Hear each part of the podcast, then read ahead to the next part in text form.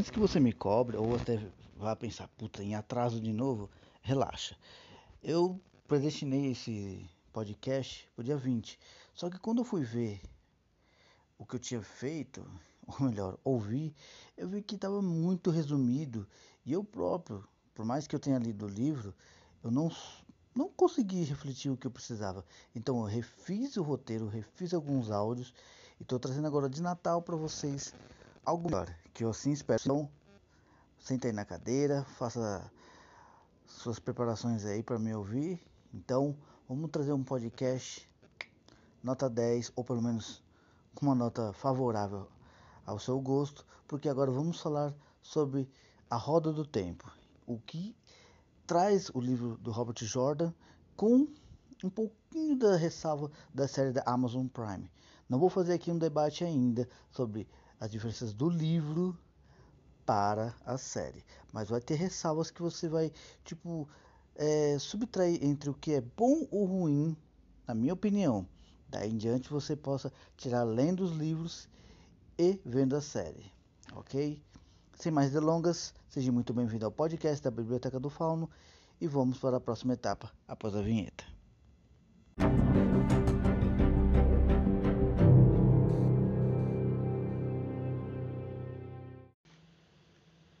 Você entender, a Roda do Tempo é um ambiente narrativo trazido para a era medieval, mas é, tem uma diferença. Essa narrativa ela segue uma filosofia ou mais ou menos um segmento é, pragmático, onde as pessoas desse mundo, é, em base fictícia, eles acreditam sobre um tear de fios assim de vidas que controla o passado, o presente e o futuro. Por causa de quê? É quase como se fosse um, uma, uma base assim de entendimento entre reencarnação, é, a luta entre o bem e o mal, o equilíbrio. Só que cada vertente vai ser segmentada entre Ayas Sedais, o Manto Branco e outras colocações de outras tribos. Mas calma, não vou jogar tudo de uma vez, mas eu já estou dando uma prévia do que você ainda vai ouvir. Então, assim, no mundo, estamos na terceira era. Está quase em seu fim. Só que uma era nunca é determinada por um tempo é, distinguido por, vai, 4 mil anos, 5 mil anos, não. Isso é a roda que o grande criador, que é a própria essência do poder único, que é, como posso dizer assim, é, que coliga tudo, a magia, a existência e ao equilíbrio. E nisso, essa terceira era é quase como se fosse um resquício da segunda era, que é conhecido como a era das lendas, por causa de que há uma influência muito grande, porque o mundo antes do que foi apresentado nos livros, era uma era assim de ascensão. Só que eh, devido a fatores que eu vou explicar daqui a pouco, houve conflitos, como toda a história teve, e esses conflitos trazem a reflexão do mundo atual, que é um pouco mais pobre, um pouco mais assim com intrigas e até mesmo um, assim com mais perigos, mas Vamos com calma, que agora eu vou explicar quem são as IACDAs e por que, que elas são assim, têm um grande papel e são a influência maior para a trama, no meu ponto de vista, mas que você ainda vai tirar suas conclusões após a vinheta.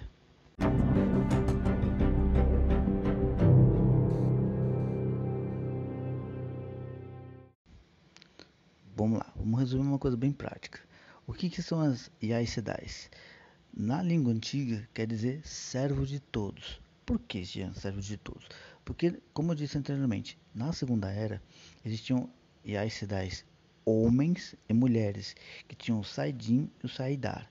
Eu não vou entrar nessa coisa, mas o Saidin é o poder feminino, o Saidar é o poder masculino.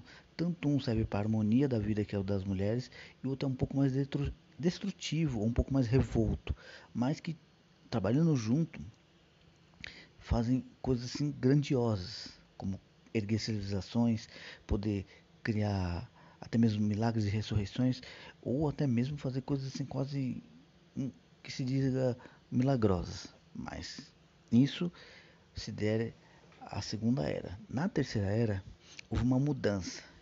Surgiu a Torre Branca, que é mais nada mais nada menos do que uma hierarquia feminina, mas só que lá existe as ajas. O que, que são as ajas? É quase como se fosse uma divisão de casta, onde cada é, grupo dividido por cores faz um grande papel, como por exemplo a Aja Azul, que é do livro, que vai ter apresentado um personagem que chama Moraine, ele cuida mais da parte externa, onde eles mantêm a política entre a Torre Branca e reinos vizinhos. Para o quê? Ajudar influências de informações, ter seus espiões e sempre conquistar um pouco mais de respeito e até mesmo confiança da Torre Branca, que não é mais aquele reflexo da antiga era anterior.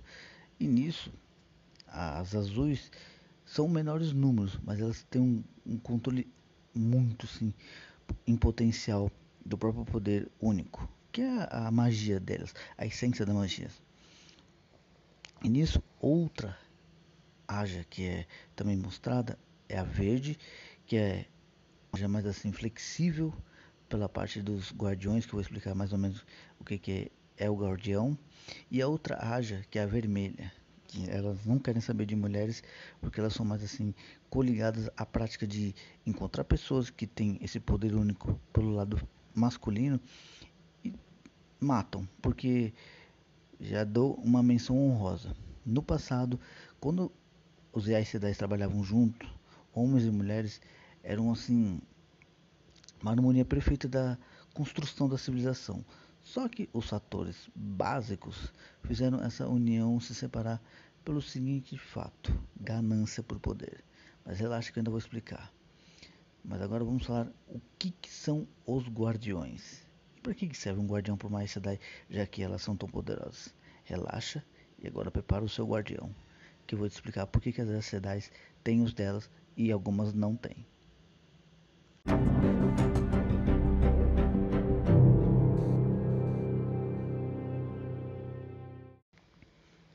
Como dito antes, não é todas, mas algumas cidades têm seus guardiões. Para que serve um guardião? Por mais que elas sejam poderosas, elas são mulheres que mesmo que ganhem uma longevidade, porque quem tem um controle do poder único, para as mulheres, eu acredito que serve também como se fosse um canalizador de juventude quase long, longeva, só que tem um porém. As reais cidades apresentadas nos livros e para as séries, elas não são mais poderosas do que as anteriores que viviam mais e tinham maior de outros poderes que, que até as reais cidades do presente na narrativa nem conhecem ou ainda estão aprendendo. Você vê a diferença assim de ascensão à queda, né? Mas isso é um, um fator prático. Já em questão os guardiões, quando uma Sedai ela passa por todo o ritual dela de ser aceita, ela escolhe ter um alguém que seria o lado masculino, que são os únicos homens aceitos na Torre Branca. Por quê? Quando Maya Sedai escolhe o seu guardião, ela faz uma unificação entre os dois pelo poder único. É quase como se fosse um fio de prata coligado entre as almas, que fazem eles terem coligações de pensamentos, sentimentos, e quando um precisa do outro, ou quando um está em perigo, sentindo a dor do outro profunda e até mesmo a morte. Mas assim, o que, que um, um guardião ganha protegendo uma Aes Sedai? Ele tem um fator de cura mais rápido, ele pode durar mais tempo acordado e não sentir tanta fadiga. E outro detalhe, ele ainda consegue sentir a presença dos seres malignos que são o lado assim vilanesco. Seja ele um troll, um trolog, que ainda vou explicar o que raio é isso, e outros seres da escuridão, como também os amigos das sombras, que são pessoas que têm um pactozinho com o capiroto dessa história. Mas vamos lá. Resumindo, o guardião ele é nada mais nada menos que a sombra da Aes Sedai, como também seu escudo vivo, porque ele vive para proteger ela, não importando se ele vai morrer ou viver ao seu lado.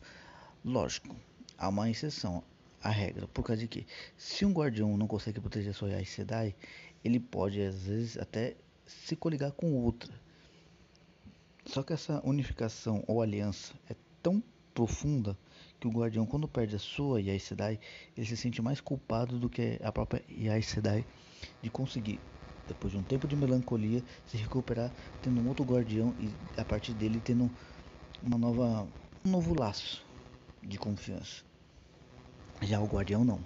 Muitas vezes eles passam por situações bem mais profundas e ele acaba até desistindo da vida. É triste, mas é uma coisa que, que se você for ver, é quase como uma forma matrimonial sem ter o contato de. É, como eu posso dizer assim? carnal, porque essa união é mais assim espiritual. Então, raramente isso acontece. Só que, como disse, raramente a casta ou a aja da, do manto verde já são o contrário. Elas têm mais de um guardião e esses guardiões se mostrando muito valorosos, são mais fáceis a eles por causa de que, além de elas serem as combatentes do mundo das sombras, assim, do lado ruim, com maior quantidade de, de é, reforço, elas também acabam ganhando assim, como eu posso falar assim, elas têm mais assim afetor ao lado masculino, porque elas têm uma outra prática de filosofia, onde os guardiões são mais do que meros instrumentos para guerras. Elas são guardiões e também podem ser seus confidentes. Você já sabe o resto, né? Não preciso falar, né? Mas vamos lá. Vamos para a próxima parte explicar o que é mais um pouquinho dessa roda do tempo e pessoas comuns são diferentes de um termo que é muito assim diferenciado. Relaxa, após a vinheta eu vou te explicar.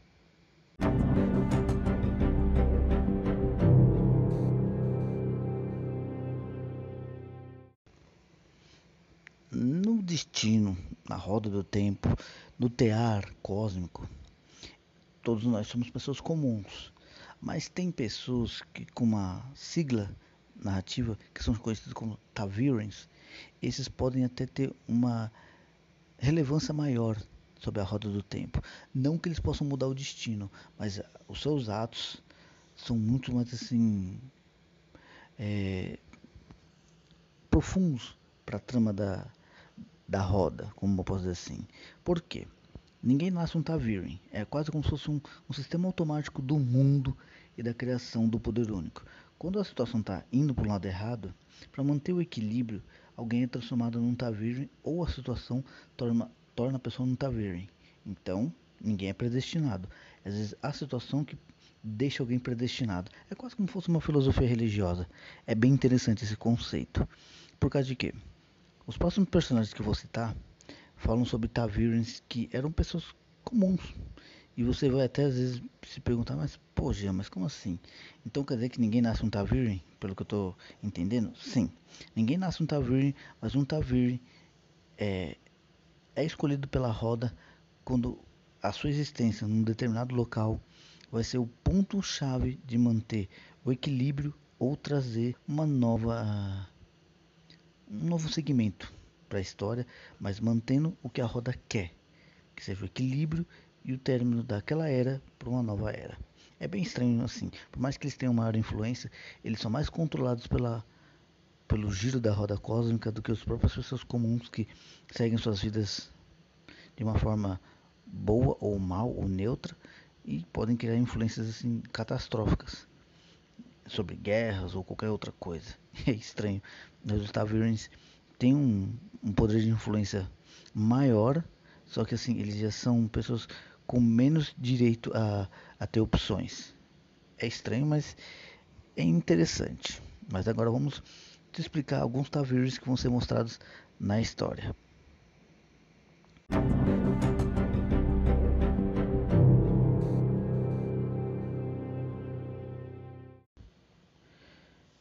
A primeira predestinada, ou nossa protagonista, ou classificação na própria narrativa da Roda do Tempo, é a Moraine, que é uma Yaisa da, da Aja Azul, que conforme eu expliquei, ela tem uma grande influência entre informantes, reinos, vizinhos à Torre Branca, porque a partir de outros territórios elas são consideradas pessoas, como eu posso dizer, num ponto de vista não muito amigáveis e nem pessoas confiáveis. Mas conforme ela vai buscando através de um, uma visão de uma outra Aes Sedai que há 20 anos atrás disse que o próprio dragão tinha renascido, ela vai em muitos lugares ver conflitos das outras, como posso classificar, irmãs de outras áreas que vão destruindo pessoas mais ou menos da mesma idade. Nesse intuito, a Moraine já é o contrário. Ela consegue ver que o próprio dragão pode ser uma grande influência para o próprio o tenebroso, como é descrito o, o lado ruim da história, ser contido com o renascimento do dragão. Na história da, do livro é bem interessante isso. Dá para pôr esse pontinho de vista. Na, nos livros ele já é descrito como um homem, por causa que o, o antigo Aes Sedai da Segunda Era, que é a era anterior à narrativa atual, foi um homem que, com o poder do seu Saidar, é, ou é o Saidin, agora eu me esqueci. Beleza, isso não é um porém. O porém é que esse cara, ele foi tão poderoso que ele ganhou esse título. E conforme ele morreu, foi predestinado após a construção da Torre Branca, que foi uma forma de reestruturar as Aes que ele renasceria através do seu poder assim tão destrutivo que vem para o bem ou para o mal. Por causa de quê? O último dragão anterior não veio para o bem, porque ele se deixou ser corrompido, como eu disse. Antigamente, na Segunda Era, os Aes homens, junto às mulheres, construíam coisas magníficas. Mas o poder da ambição e conforme a própria arrogância fez os homens se tornarem assim um elo fraco do poder único. E também corrompido, já que muitos deles se achavam superiores ao próprio poder único em rechaçar, porque como a magia dos homens é mais bruta, a das mulheres é mais assim bruta, mas ao mesmo tempo é equivalente, porque a Moraine ela controla mais de um poder, que é seria o trovão, o fogo, e até mesmo às vezes ela consegue usar o poder único para quase dissolver as criaturas malignas. Isso é legal de se ver na série e muito bem narrada nos livros. Então, é uma coisa que eu considero você ver as duas partes, do livro para série, ou vai da série para o livro. Mas a personagem Moraine, junto com o seu guardião Lan, é um personagem maravilhoso e às vezes um pouco misterioso. É um personagem estupendo.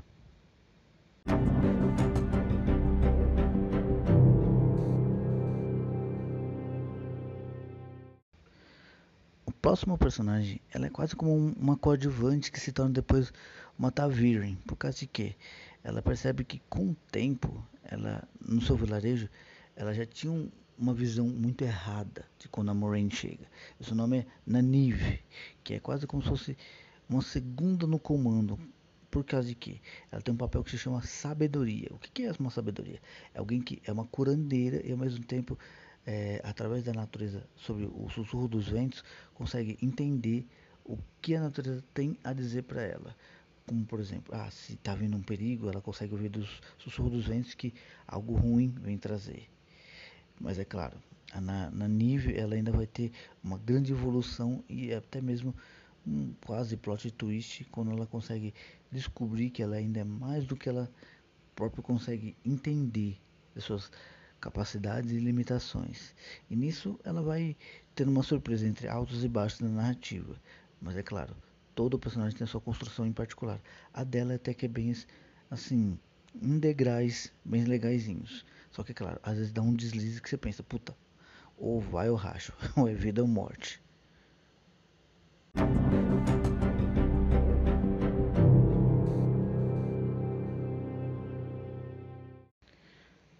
Conforme eu te expliquei o necessidade ocupações da Nanive como sabedoria e sua influência na aldeia, a próxima personagem é Egwene, que o que? É uma jovem que é apaixonante do próximo personagem que eu vou já apresentar, que ela é filha do estaleiro. E tipo, vamos dizer assim que ela, conforme ela vai amadurecendo na própria narrativa, apresenta que ela quer ser uma sabedoria. Só que o problema é que a pessoa que é apaixonada por ela sabe que ser uma sabedoria, ela se repudia da situação de ter uma vida mais familiar, porque ela só se entrega a própria o bem da sua, o seu vilarejo onde ela protege. Porque conforme tem as, e as cidades que têm uma grande influência como um todo, uma sabedoria é quase como se fosse uma segunda no governo, e isso até que dá uma grande influência para Egwene. Só que, claro, isso conforme a narrativa vai dar uma mudança brusca na vida de cada um, ela vai vendo que tipo ela também tem mais a oferecer para o mundo do que só no vilarejo onde ela achava que iria viver o resto da vidinha dela. Isso é uma construção muito legal. É uma personagem que vai ser moderadamente meio passiva, mas que de forma o tempo vai ficar muito ativa nas suas necessidades. E é um personagem que vocês devem assim pegar como exemplo e inspiração para suas histórias. Vamos ao próximo personagem que é o Galanteador.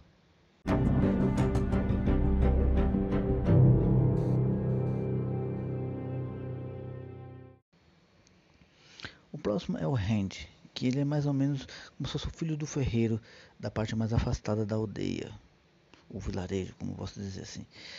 Só que assim, ele já é um personagem que, ao mesmo tempo que ele conhece a Moraine, ele é o primeiro que já não vai muito com, com a cara dela, junto com outro personagem que é um amigo dele que eu vou apresentar logo na sequência. Mas o Rand, ele já é um personagem assim, mais assim que observa e mas ao mesmo tempo não dá o braço a torcer, mas ele é muito sim coligado à família. Mas o legal é o que, conforme o tempo da narrativa, você vai descobrindo que ele não é aquilo que ele se apresenta e eu próprio acreditava ser. Isso é uma construção muito legal para a narrativa, porque não vou dar spoiler, mas assim ele é uma peça chave para a construção da narrativa, mas ele também às vezes se torna uma peça muito é, ambígua. Às vezes você não sabendo se ele acredita ou não nas situações que são apresentadas através da própria profecia do dragão, mas quando ele vê a própria menção honrosa das hordas de trólogos e ele próprio enfrenta um e vê seu pai quase morrendo, aí ele começa tipo a ter aquela relevância entre o que acreditar e não acreditar. É um personagem que tem um debate interno muito legal e é um personagem que vocês devem pegar como inspiração e ver nas duas obras. Agora vamos para o próximo.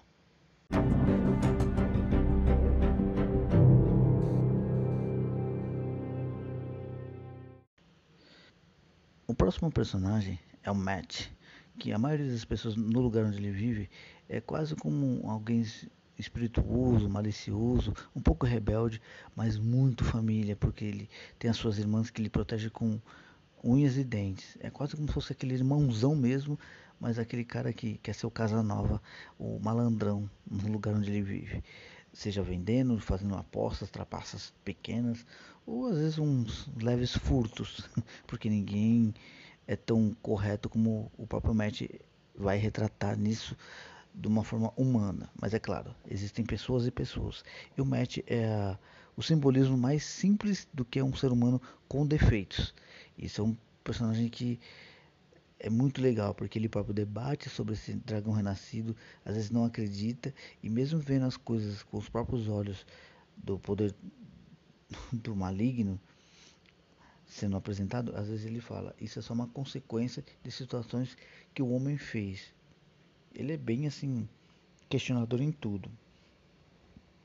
Mas no intuito também ele é um personagem assim que é legal, ele fica chato. Isso é bom. Porque também mostra ambiguidade e também o equilíbrio. Porque num personagem não pode ser tanto que nem um hand assim, que tipo, ah, é tudo tem que ser ferro e fogo. Não, ele é mais ou menos tipo cinzento. E é um personagem muito legal para suas histórias e de você né, assim, absorver dele o que tem de mais simples e melhor para suas histórias. Agora vamos para o próximo.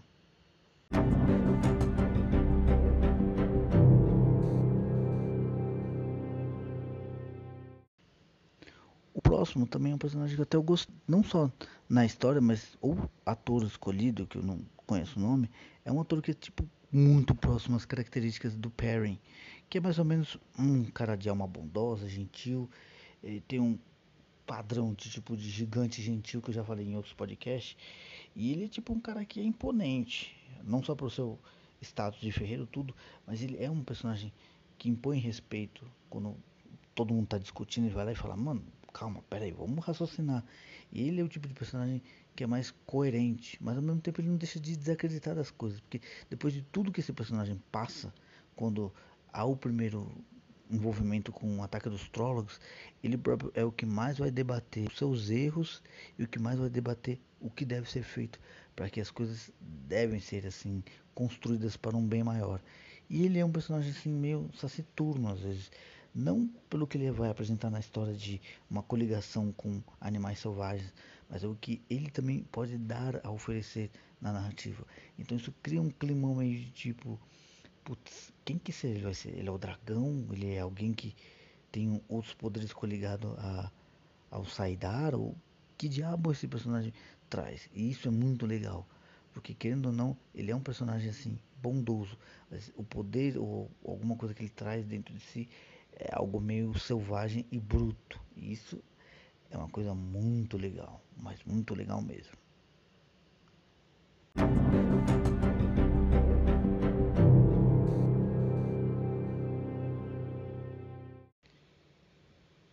Por último, mas não menos importante, é o Len. Por causa de que, conforme a sua própria Aes Sedai e protegida apareceu, ele também é um personagem que vai estar sempre junto. Só que ele, ele é um personagem muito legal, mesmo sendo muito clichêzão, porque ele é um homem honrado, ele é movido pelo próprio dever de proteger ela. Como sendo guardião, ele tem uma coligação muito tempo. Ele tem um passado que, conforme a história vai seguindo, ele demonstra ser algo que ele poderia ter sido a mais. E é muito interessante isso.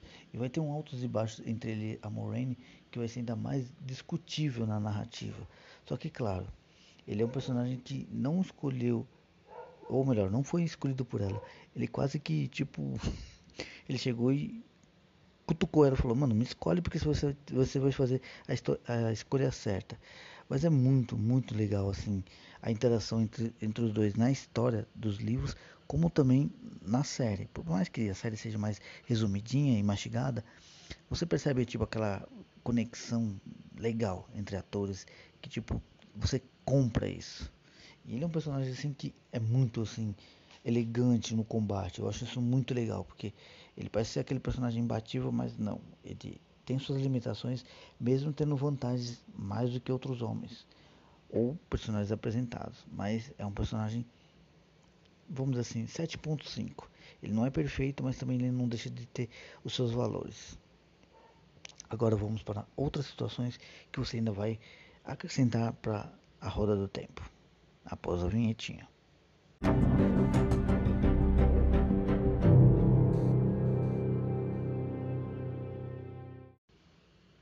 Tá, beleza, Jean. Você falou dos tavilhos, das Aes mas e aí? E a contraparte? É, garoto.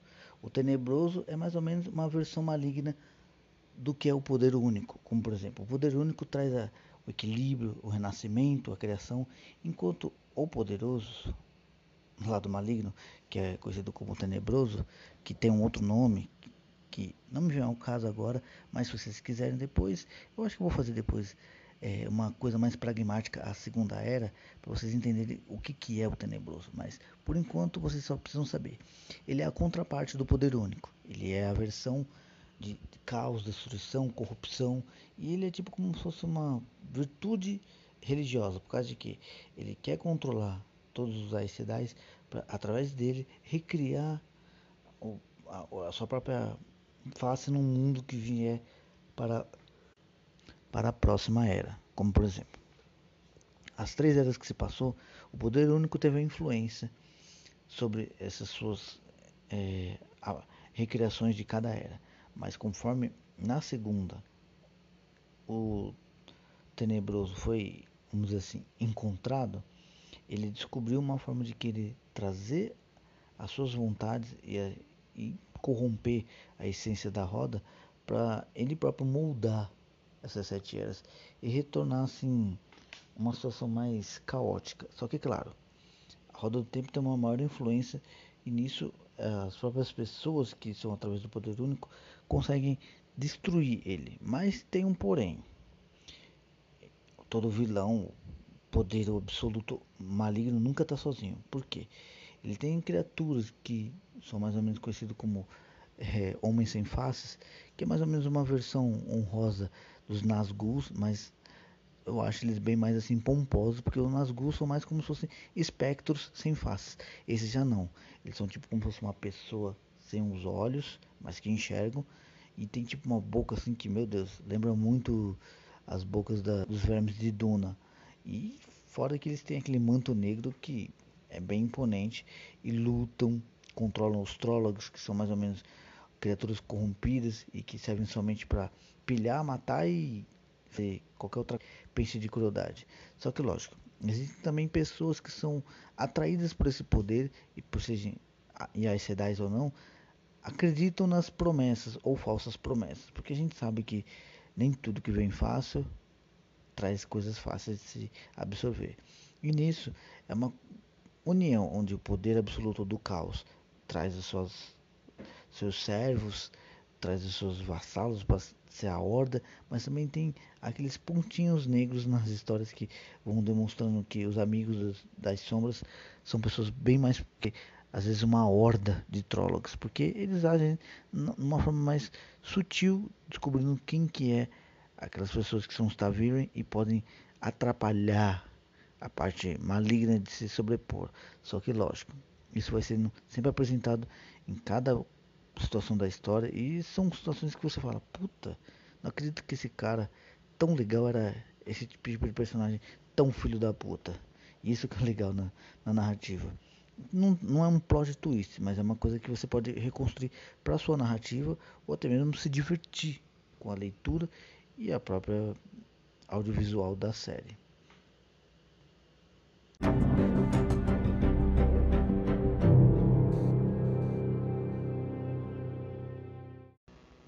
Vamos lá, num resumão.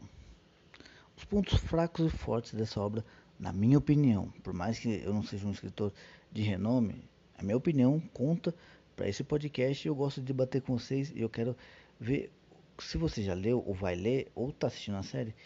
Qual é o seu ponto de vista através dessa situação que eu vou te falar? Os pontos positivos é uma narrativa de fantasia, mesmo sendo num mundo mesclado sobre situações onde o próprio escritor disse que é o nosso mundo num futuro distante, onde a cada era é re recriada conforme o poder único consegue moldar, só que tem um porém. Como vou dizer agora e já eu acho que disse antes.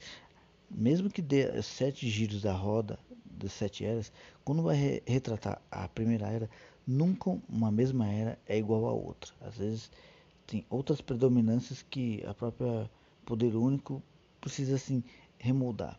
Isso é muito legal numa filosofia. Isso cria um, um aspecto muito assim intrigante, enigmático, como também é legal essa base de tipo você criar nomes como Tavirens e Aes Sedais e a, coisas mais absurdas e nomenclaturas, isso dá uma essência muito boa.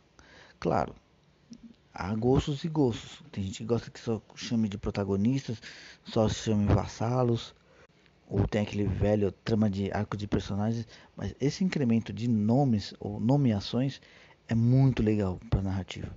Só que, claro, se você vai ler o livro, é uma coisa muito interessante quando você lê o livro uma vez e relê ele. Ser que as pessoas falam, puta, mas eu vou ler o mesmo livro duas vezes.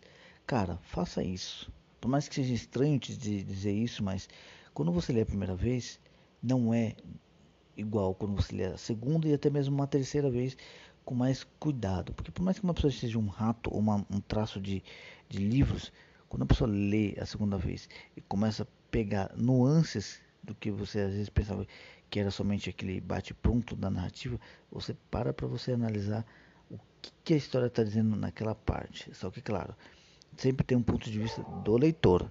O escritor já tem um outro ponto que pode ser, às vezes, linear. Nada de preto no branco. Outro fator muito decisivo para essa história é os personagens, junto com a trama que tem uma envolvência, mesmo que pouco clichê, ela é boa. Por que, que ela é boa?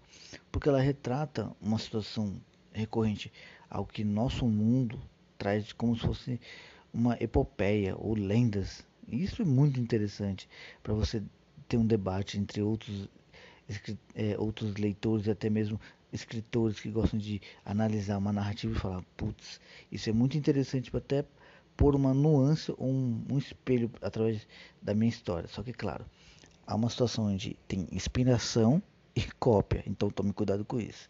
Mas, para o critério de quem quiser ver a série, até o momento onde eu vi as, os sete episódios que passaram, tá muito bom. tá muito bom. Existem mudanças? Existem. Mas são mudanças que se você não for alguém tão puritano, tão cheio de frescurinha, ficou muito boa também. Porque querendo ou não, tem situações que é só uma menção honrosa ou até mesmo fica na dúvida. Será que é isso mesmo? Na série já não. Já retrata de uma forma de é aquilo que você pensava ou não era aquilo que você pensava. Isso é legal. Agora vamos para os pontos negativos.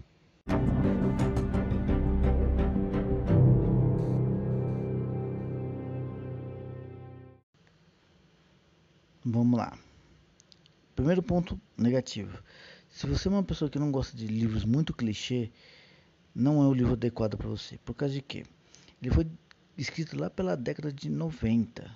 Então assim, é um livro assim que é muito datado para épocas atuais que às vezes tentam recriar a mesma nuance, a mesma tipo de trama, só que numa outra vertente narrativa. Ele já não seguiu o padrão básico, mas tinha um, uma alma, tinha uma essência muito polida, mas que não seja uma coisa que você fala, nossa, não é uma grande história. Calma lá. Toda história é grandiosa, só é feita por um leitor, vamos dizer assim, X para Y, do seu próprio criador a próprios assim admiradores ou até mesmo que viram fã da obra. Lógico, existem gostos e gostos. Mas eu estou dizendo aqui, se você não gosta de uma história muito clichê ou aquele padrão meio que tipo bem e mal, é, luz e trevas, talvez você não goste. Ou leia e fale, ah, é mais do mesmo. Mas isso vai ser uma questão de opinião. Outro ponto negativo são alguns personagens que tipo é muito às vezes personagens apresentados, alguns têm uma menção honrosa legais e outros já não, são tipo né, não é tão interessante. E até mesmo entre os Tavirens, vai ter algum personagem outro que você vai pensar, putz, se não tivesse ele, talvez teria sido melhor. Não vou citar nomes, mas você vai perceber conforme você lê ou vê a série que tipo, beleza, você quis ficar para trás faz um bom tempo e agora que você decidiu não dar um passo à frente na história, é um personagem que tipo assim já dá nuance de tipo ele só tá sendo um peso morto. É quase como se fosse aquele termo Shag Dog, que é tipo um personagem que gira, gira a narrativa e não sai do mesmo caminho e também não traz nenhuma evolução para a história e nem para ele próprio. Mas isso é uma nuance de como escritor e leitor ao mesmo tempo. Só que, claro, outro ponto negativo é o que? A própria é, filosofia e às vezes assim nuance entre recriação de magia, de um mundo que é a própria reconstrução de um futuro que às vezes possa ser meio incoerente. Tem pessoas que vão ser chatas nisso, mas isso foi usado em outros tipos de livros sobre uma outra vertente. A Roda do Tempo já não. É um polimento mais assim é, acadêmico. É uma coisa assim muito bonita. Só que claro, vai de gosto e gosto, mas tem muita gente que mete o pau nesse tipo de história. Então se você é uma pessoa que não gosta muito de uma história que recria a mesma coisa que você já viu no mundo sob uma vertente de nomes e situações, então, cara, passa em branco se for pro livro. Se quiser tentar ir para a série, é mais aceitável porque já vem mastigado para você. Mas se você quer trazer uma nova inspiração ou até mesmo um livrinho maravilhoso para sua estante particular, mesmo entre os pontos negativos, minha ressalva é tudo vale sob uma nova é, vamos dizer assim, para sua leitura ela é válida, tem muitas que vão ser gost... você vai gostar ou não. Mas o intuito é, entre pontos fracos e fortes, os fracos são apresentados. Você só tem que saber relevar uma coisa que é boa ou ruim para o seu gosto. Agora vamos uma ressalva final sobre esse podcast para você ir lá e deixar seus argumentos.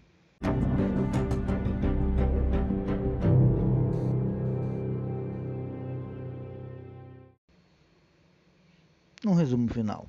Em um minutinho, vale a pena? Como eu disse, toda experiência vale a pena. Por causa de que é um livro antigo. O seu autor escreveu até o 11 volume. Ele deixou anotações escritas até o 12, quando foi diagnosticado com problema de coração. Então, por mais que eu fale sobre essa situação que não foi dita até o momento, eu ainda vou fazer um podcast especial sobre Robert Jordan.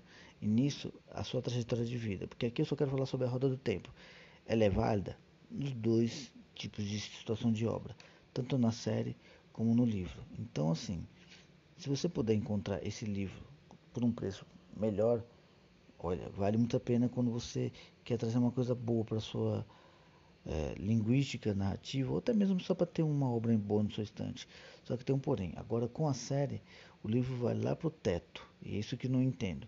Quando, traz, quando é trazido uma série, os livros de barato para que as pessoas absorvessem. Mas isso é uma questão comercial. Eu só espero que você tenha gostado desse podcast. Fica o meu grande abraço. Espero que você tenha gostado. Novos podcasts virão atrás de 2022 e para você, um meu feliz Natal e um próspero ano novo. Tudo e muita saúde. Um abraço.